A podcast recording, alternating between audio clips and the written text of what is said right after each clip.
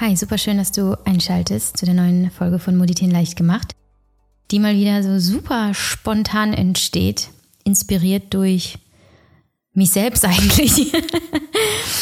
ähm, ich hatte gestern die, äh, das letzte Modul, die letzte Session von Communication, meinem Text-Workshop für äh, professionelle Kommunikation, also professionell in dem Sinne von, wie du das Maximum aus deiner Sprache rausholst, um zu überzeugen, um Ziele zu erreichen. Gestern war die letzte Session und worüber ich äh, kurz gesprochen habe, worüber ich aber sehr intensiv in einem anderen Workshop, nämlich dem Buchworkshop Manual gesprochen habe, ist die Relevanz von Anfang und Ende.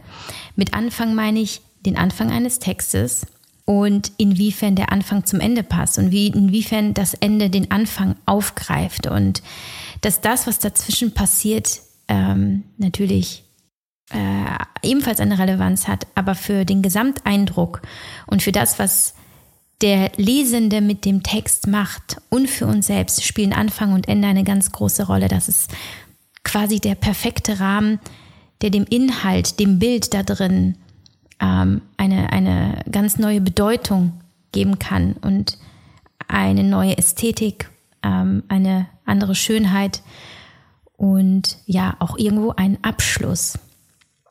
Jetzt möchte ich aber natürlich hier gar nicht übers Texten sprechen und nicht darüber, wie du einen schönen äh, Einstieg in deinen äh, Text findest und welches Fazit du daraus ziehen kannst.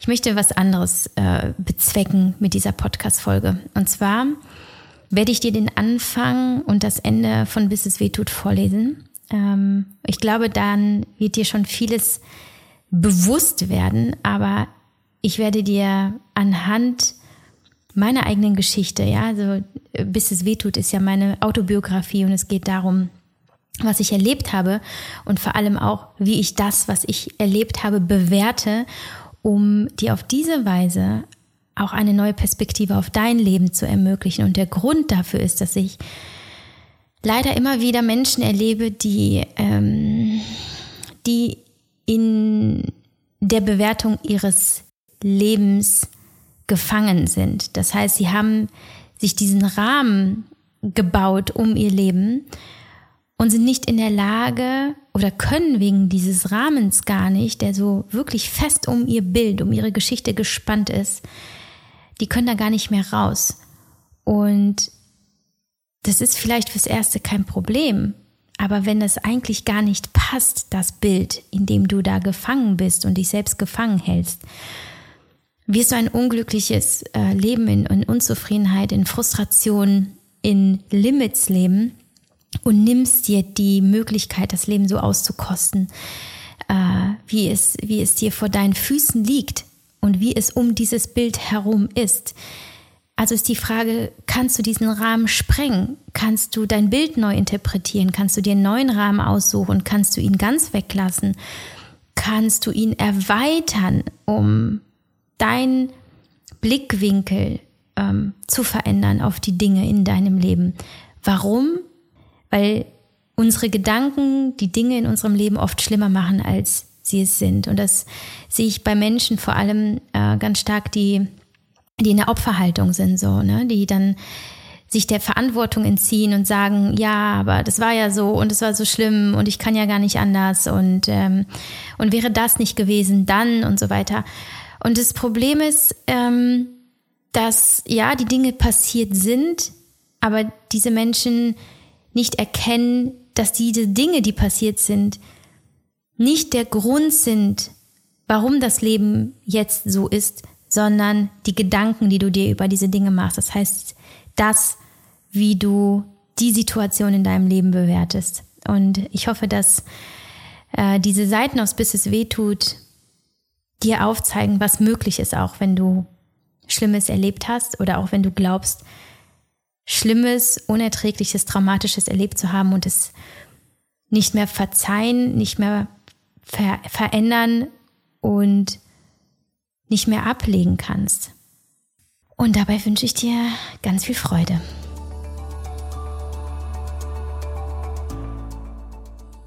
Bin sehr, sehr glücklich, dass Bookbeat Sponsor der heutigen Folge ist, weil Bücher in meinem Leben und auch in dem, wie ich das Leben jetzt sehe und wie ich auf meine Vergangenheit blicke, eine enorme Rolle gespielt haben. Ich weiß gar nicht, wie viele Bücher ich schon gelesen habe, aber insbesondere im Bereich der Psychologie und des Geistes ähm, habe ich unzählige Titel verschlungen. Und wenn ihr euch mal bei Bookbeat umschaut und ihr habt da die Wahl aus über 500.000 Büchern aus den unterschiedlichsten Kategorien und auch natürlich aus der Kategorie Sachbuch und dort Psychologie, da findet ihr großartige Titel, die vielleicht auch denjenigen, die sagen, so ich, ich verstehe das nicht. Was bedeutet denn, äh, welche, welche Kraft haben denn meine Gedanken? Was kann ich verändern? Wie kann ich auf mein Leben blicken?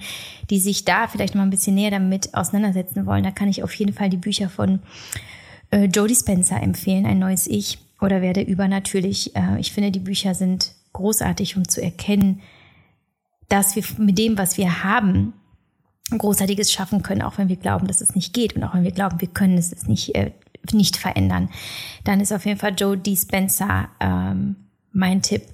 Ansonsten gibt es auch äh, viele, Leon Winscheid zum Beispiel, ähm, toller Psychologe, der es weniger spirituell macht, äh, sondern einfach wirklich psychologisch wissenschaftlich, aber da ähm, äh, super spannende Blickwinkel aufzeigt. Und äh, ich glaube, ich habe es euch schon mal empfohlen und vorgestellt, das äh, Think Like a Monk Prinzip, Prinzip von Jay Shetty. Ein ganz, ganz tolles Buch. Oder Wut ist ein Geschenk. Schaut mal da einfach vorbei. Das ist ja, Bookbeat ist ja ein Audio-Streaming-Dienst. Du ähm, schließt ein Abo ab und in diesem Abo bekommst du eben Zugang zu all diesen über 500.000 Büchern. Und du kannst monatlich einfach so viel hören, wie du möchtest. Das heißt, du streamst oder du lädst die Bücher runter, kannst sie auch offline hören und hast halt einfach unendlich viel Zugang. Und das ist für mich persönlich super, super gut, weil ich immer mehrere Bücher parallel höre und mich dann halt einfach nicht vielleicht einfach aus finanziellen Gründen entscheiden muss für ein Buch, das ich jetzt durchziehe, sondern ich habe halt für die unterschiedlichsten Lebenslagen äh, Bücher am Start, Hörbücher logischerweise und liebe das in äh, ganz vielen Situationen, in denen äh, es mir einfach auch gut tut zu lauschen und äh, somit auch wertvolle Inhalte in mein Unterbewusstsein äh, ja reingehen zu lassen, weil es mich dann ja auch von dort aus steuert zu 90 Prozent, was ich in meinem Leben tue und wie ich denke. Und es ist deswegen wichtig, dass wir uns aussuchen, was wir hören und ähm, was einfach rein darf in unser System. Und wenn du Bookbeat mal ausprobieren möchtest, dann bekommst du mit meinem Code YAVI äh, Bookbeat für zwei Monate lang kostenlos. Und ähm, hier kannst du die Flatrate heiß laufen lassen. du kannst den Gutschein einfach einlösen unter www.bookbeat.de slash Yavi. Und ähm, zum österreichischen und schweizerischen Shop bekommst du den Link auch in den Show Notes. Da ist auch nochmal alles zusammengefasst, der Code, die Links und worum es hier eigentlich geht. Ich wünsche dir ganz viel Spaß dabei, äh, Bookbeat mal auszuprobieren und vor allem das ein oder andere Buch zu hören, Hörbuch zu hören, das vielleicht sogar dein Leben verändern kann.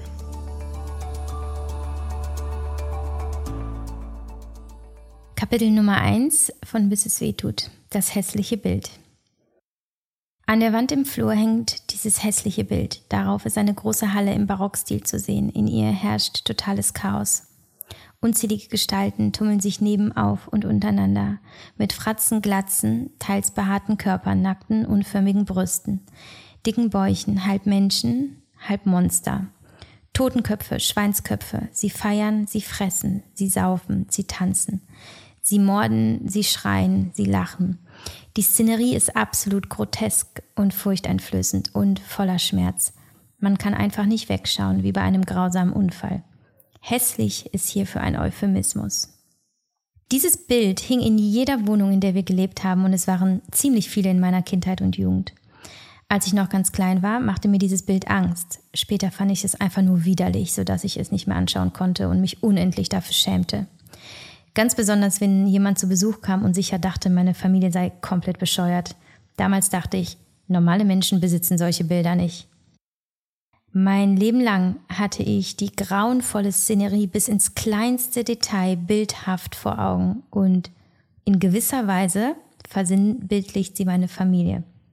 Versteht mich nicht falsch. Es ist nicht so, dass meine Familie ein Haufen hässlicher Zentauren ist, die ihre Manieren und Gliedmaßen nicht im Griff haben und ihre Zeit mit anderen hässlichen Gestalten beim Fressen und Saufen verplempern.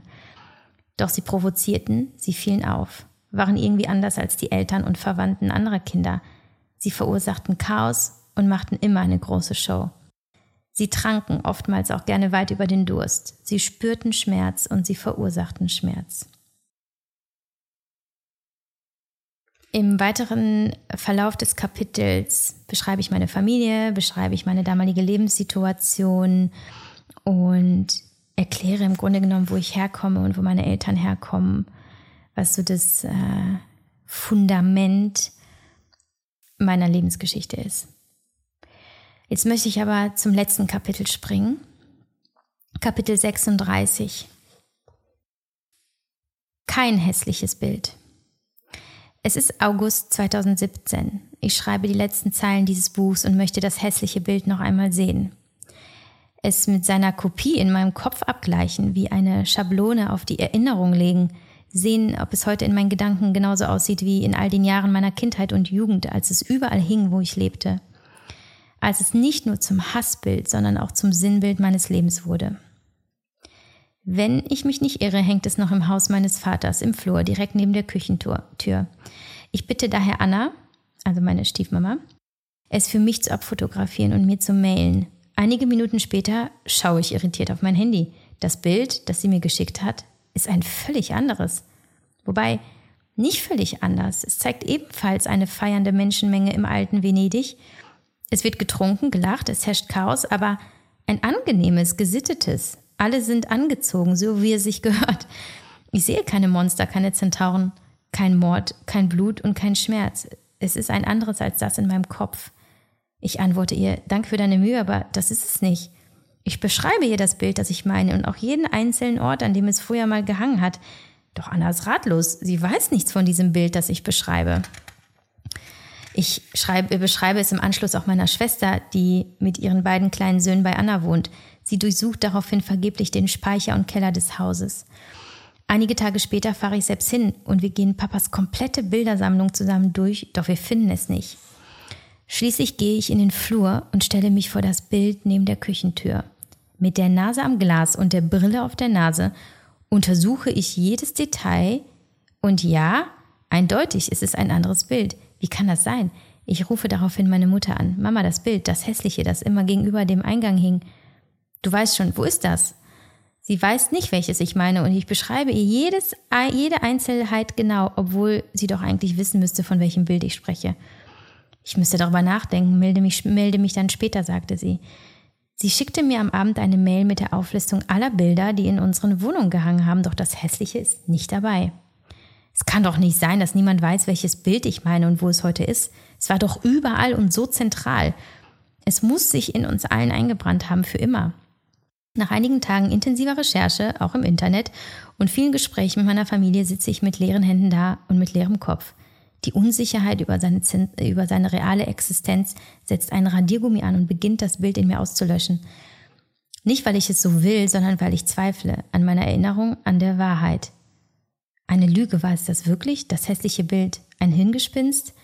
Wie wahrscheinlich ist es denn, dass ich recht habe und der Rest meiner Familie sich irrt? Sehr unwahrscheinlich, ich bin Realistin. Meine Mutter meint, ich könnte in das Bild etwas hineininterpretiert haben. Ich lasse mich auf diesen Gedanken ein. Was bleibt mir anderes übrig? Auch mir, der Realistin, deren Realität mit einem Mal bröckelt. Also nehme ich nochmal mein Handy zur Hand und schaue auf das abfotografierte Plakat. Plötzlich beginne ich immer mehr Ähnlichkeiten zu erkennen. Jetzt sehe ich Stellen, an denen auf dem hässlichen Bild in meiner Erinnerung die Gestalten mit den Schweinsköpfen waren und rechts daneben die Totenköpfe, die auf dem realen Bild aber gar keine sind. Dort, wo auf dem realen Bild Spaß ist, sind auf dem hässlichen Bild aus meiner Erinnerung schreiende, schmerzverzerrte Gesichter.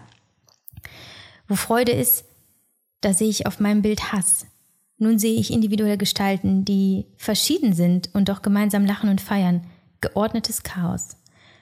Es fällt mir wie Schuppen von den Augen. Das reale Bild ist das hässliche Bild.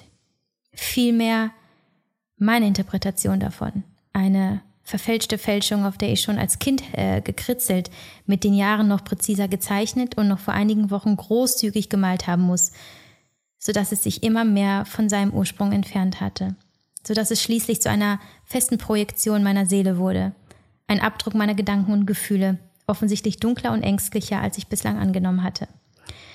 Ich denke nach, wenn dieses hässliche Bild in meinen Gedanken das Sinnbild meiner Kindheit und Jugend ist, aber in Wahrheit gar nicht existiert, habe ich dann mein Leben, meine Familie und alle Ereignisse immer anders gesehen, als sie es tatsächlich waren? Ist es eine Lüge, wenn es nur eine Fantasie ist? Und sind Fantasien, Wünsche, Metaphern, karikierte Abbilder der Realität, Realität oder eine wirre Seelenreise ohne Kompass? Ich sitze in einem Café, in dem ich viele Kapitel dieses Buchs geschrieben habe und in dem ich nun auf diesen Seiten schreibe, die so nie geplant waren. Nicht zu Beginn dieses Buchprojekts und auch noch nicht vor einigen Tagen. Es war nicht geplant, dass Ende dieses Buchs ein langer Fragenkatalog sein würde, von dem ich dachte, ich hätte ihn längst beantwortet. Doch offensichtlich hat in meinem Prozess des Verstehens und Verarbeitens, und dieses Buch war ein solcher Prozess, noch eine letzte Seite gefehlt, nämlich die eine Seite, die die Geschichte und seine Hauptdarsteller in ein neues Licht rückt und gleichzeitig den Weg in die Zukunft neu ausleuchtet. Es fühlt sich an, als sei ich auf diesem neuen Weg nun bereit, das hässliche Bild nach all den Jahren seiner Omnipräsenz ein für allemal in die große Bildersammlung auf den Speicher zu stellen und stattdessen das Original aufzuhängen. Es zufrieden anzuschauen, aus einer ganz neuen Perspektive, in einem ganz neuen Licht. Ein Original, das mir extrem gut gefällt. Ich gebe niemandem die Schuld an dem hässlichen Bild in meinem Kopf, auch nicht an meinem Leid, meinem Schmerz, meinen Ängsten und wie ich sie mit aller Macht zu kontrollieren versuchte. Für manche Erfahrungen bin ich sehr dankbar, für andere nicht, aber ich kann mit ihnen heute besser leben und sie sogar hinter mir lassen. Und all den Menschen, die mir bislang begegnet sind, mal länger, mal kürzer, haben jetzt in meinem neuen Bild keine Fratzen und sie töten nicht mit Absicht. Sie sind wie du und ich und ganz sicher nicht perfekt. Wir können unsere Geschichte nicht neu schreiben, sie ist, wie sie ist. Doch wir können sie immer wieder neu interpretieren, wie wir sie verstehen, verarbeiten und ob wir damit leben können, das liegt ganz allein in unseren Händen. Und diese können großartige Werke schaffen, wenn wir nur wollen. Daher sollten wir unser Lebenswerk von Zeit zu Zeit neu ausleuchten und es in diesem neuen Licht genauer betrachten. Vielleicht erkennen wir dann in der vermeintlichen Hässlichkeit eine neue Schönheit, hinter dem Fake das Original und damit vielleicht die Chance, anders weiterzumachen als bisher.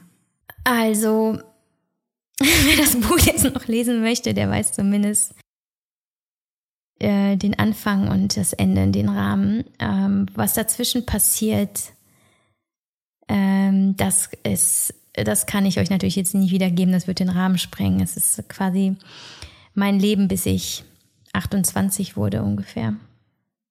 Und wer mein Leben kennt und wer dieses Buch auch kennt, der weiß, dass es viel Schmerz gab, viel Leid und dass es eben mein Leben ganz, ganz lange prägte. Und ich glaube, es gibt zwei Sorten von Menschen, nein, vielleicht sogar drei. Es gibt die, die nach so einer Geschichte ähm, passiv werden, emotional abstumpfen und das Leben unbewusst leben, so wie es ist, vielleicht sich betäuben, ähm, den Schmerz irgendwie kompensieren und ertränken vielleicht. Dann gibt es die, die in eine ganz bewusste Opferhaltung gehen, die ähm, ihren Schmerz, ihren Frust, ihren Ärger darüber an anderen Menschen rauslassen und, ähm, und vielleicht sogar in eine gewisse Aggressivität anderen, sich selbst und dem Leben gegenüber gehen. Und dann gibt es Menschen, die aus dem, was war, ähm, aus allem etwas Neues erbauen, dass die Steine, die ihnen in den Weg gelegt wurden, zum, zur Bausubstanz neuer Bauwerke werden, die damit arbeiten, was ist und sogar sagen, und zu den Menschen gehöre ich, wie du dir vielleicht denken kannst, die sagen so, es ist, ich habe mir das alles nicht ausgesucht. Vielleicht doch, aber jedenfalls war es einfach so. Das Einzige, was mir bleibt, ist von jetzt an anders weiterzumachen. Und das, was vor mir liegt, es kann Schutt sein, es kann, es kann, es können Ruinen sein, ja. Das zu nehmen und mir daraus meine Zukunft zu erbauen, denn ich habe es letztlich in der Hand. Und was ich auch äh, sagen möchte mit dem, mit dem Abschluss meiner Interpretation meiner Geschichte in Bis es wehtut, ist, wir haben das, was wir über unser Leben und über uns selber und über andere Menschen aus unserer Vergangenheit denken, haben wir einen, einen festen, ein, eine, eine feste Überzeugung gemacht, ein Gedankenkonstrukt gebaut, das so stabil ist, dass wir glauben, es sei das ultimative, der ultimative Zustand. Es sei die ultimative Wahrheit. Daran ist nicht zu rütteln. Und was mir mein eigenes Beispiel, meine Erfahrung mit dem Bild, von dem ich wirklich mein Leben lang überzeugt war, dass es so aussah, was mir gezeigt hat, ist, selbst das, was du glaubst, ist etwas, was du nicht immer glauben darfst. Das, was du in deinen Gedanken hast, ist nicht die ultimative Wahrheit. Es ist eine von unzähligen Wahrheiten. Jeder Mensch hat seine eigene. Es gibt nicht die Realität. Es gibt nicht die Wahrheit. Alles, wie wir unser Leben erleben, wie wir es bewerten, ist subjektiv. Und das bedeutet aber gleichzeitig, dass du nicht davon ausgehen darfst, dass so wie du die Welt siehst, dass das der Maßstab ist und dass sich andere daran orientieren müssen. Und wenn du das nächste Mal mit jemandem ins Gespräch gehst, in eine Diskussion oder du hast vielleicht einen Konflikt in irgendeiner äh, Situation, in einem, vielleicht auch in, in einem beruflichen Kontext, however, denk da immer dran. Du hast nicht den Anspruch auf die Allgemeingültigkeit Du definierst sie nicht mit deiner Sichtweise. Deine Meinung ist legitim, aber es ist eine Meinung und ähm, begegne dem anderen immer in der Mitte. Und es wird manchmal schwer sein. Ich kenne das selber auch, wenn du davon überzeugt bist, dass der andere falsch liegt. Und doch ist seine Welt, wie er sie sieht, wie er sie interpretiert, seine und auch er ist von seiner überzeugt. Und das ist auch okay so.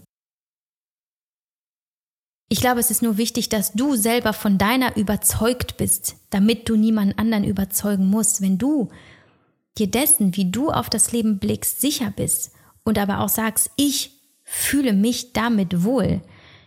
Ich bin zufrieden mit meiner Interpretation. Sie belastet mich nicht, sie limitiert mich nicht. Ich habe meine Flügel, ich habe einen Rahmen, den ich jederzeit verändern, erweitern, ablegen kann. Ja, ich habe meiner Geschichte einen Rahmen gegeben. Das ist auch gut. Ich glaube, das einordnen zu können, das umrahmen zu können, ist auch irgendwo ein Akt der, der aktiven Lebensführung und zu sagen, so ich, ich weiß, wer ich bin und wo ich herkomme und wo meine Grenzen vielleicht auch sind, die ich mir äh, setze, um nicht alles mit mir machen zu lassen. Aber die Freiheit zu besitzen, zu sagen, so, ich, nichts ist in, für mich in Stein gemeißelt. Wer weiß, was eigentlich hinter all dem steckt und wer weiß, was mir meine eigene Geschichte eigentlich sagen möchte. Und in meinem Fall war es so, meine Geschichte hat mir gezeigt, Javi, diese dunkle Periode ist vorbei, weil du erkannt hast, dass du die Periode zu einer dunklen gemacht hast. Damit sage ich nicht, dass ich den Fehler gemacht habe, irgendwas als Kind falsch zu sehen, überhaupt nicht. Aber ich habe ihr diese Schattierungen gegeben. Es war meine Interpretation, natürlich auch beeinflusst durch das, wie ich aufgewachsen bin, durch die Erziehung, durch die Erfahrungen, die ich gemacht habe. Aber das ist heute alles nicht mehr so. Ich bin eine erwachsene Frau, trage die Verantwortung für mein Leben. Ich kann heute ganz anders auf das blicken und mit dem umgehen, was heute auch ist, weil ich ein anderes Bewusstsein habe, weil ich einen anderen Erfahrungs- und Wissensschatz habe. Ich hätte es damals nicht anders machen können. Und dennoch, was ich für mich einfach als, äh, ähm, als Fazit auch ähm, und als, als ja, Resümee des Ganzen nehme, ist, es ist meine Schattierung gewesen. Die Welt war nicht so. Sie war durch meine Augen so. Ich habe ihr diese Dunkelheit gegeben. Und ich bin die, ich bin die Einzige, die da wieder Licht hineinlassen kann. Und wenn du auf dein Leben schaust, gab es bestimmt ganz viele Dinge, die dich unfassbar wütend, traurig, verzweifelt gemacht haben, wo du wirklich manchmal nicht wusstest, wie es weitergeht, ob es weitergeht, wo du nicht loslassen konntest, wo du nicht vergeben konntest. Jeder von uns war an diesem Punkt. Und das bin ich auch immer wieder noch. Und dann erinnere ich mich daran, dass alles, was ist, ist wie eine Zeichnung in deinem Kopf. Du zeichnest das, was du erlebst, in deinem Kopf und es ist deine Interpretation. Aber es ist eben eine Interpretation und du darfst sie immer wieder umschreiben. Und du darfst darin einen Sinn finden.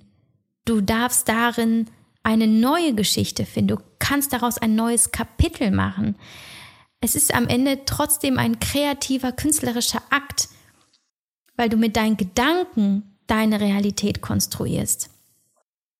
Also beobachte, wie du denkst, wie du über dich denkst, über deine Geschichte, über deine Vergangenheit, über deine Familie, über, keine Ahnung, alle, alle Menschen, denen du begegnet bist. Beobachte, was du denkst und du wirst vielleicht merken, wie dein Ego an, an, angeht und sagt, ja, aber, und das ging aber wirklich nicht und das war aber gemein.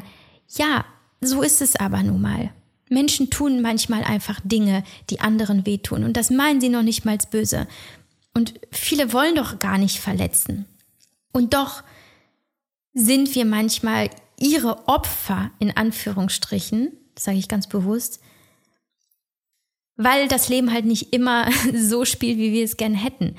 Aber zu verstehen, so diese, diese Opferrolle ist auch etwas, was du dir, was du dir erschaffst. So, die gibt es gar nicht. Du kannst aus allem kannst du etwas für dich machen und aus dem, was du erlebt hast, etwas machen. Es kostet Kraft, es kostet Kreativität, es kostet Disziplin, es kostet ganz viel Emotionen, sie zulassen, sie hochkommen lassen, sie spüren und, und dann die Entscheidung treffen, es jetzt anders zu machen als bisher. Weil du hast das Material dazu. Allein, dass du heute noch hier bist auf dieser Welt, was du schon alles überstanden hast.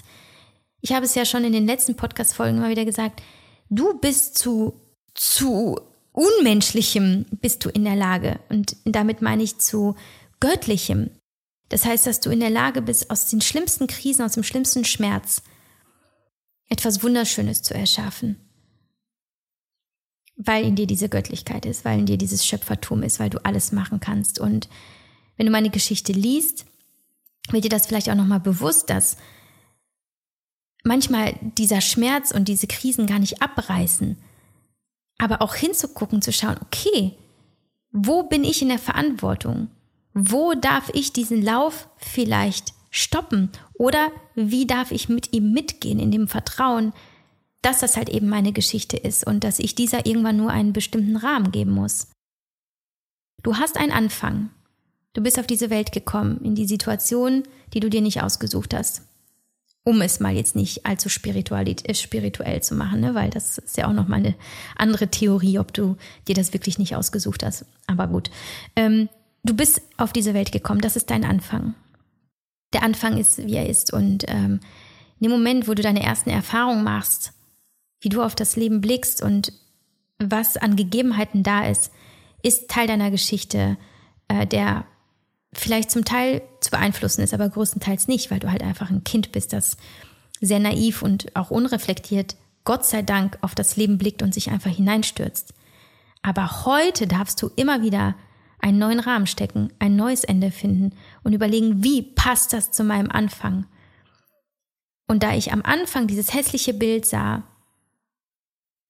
und heute immer wieder auch mit neuen Krisen natürlich konfrontiert bin, setze ich mir wieder einen neuen Rahmen und überlege, wie passt das zu meinem Anfang.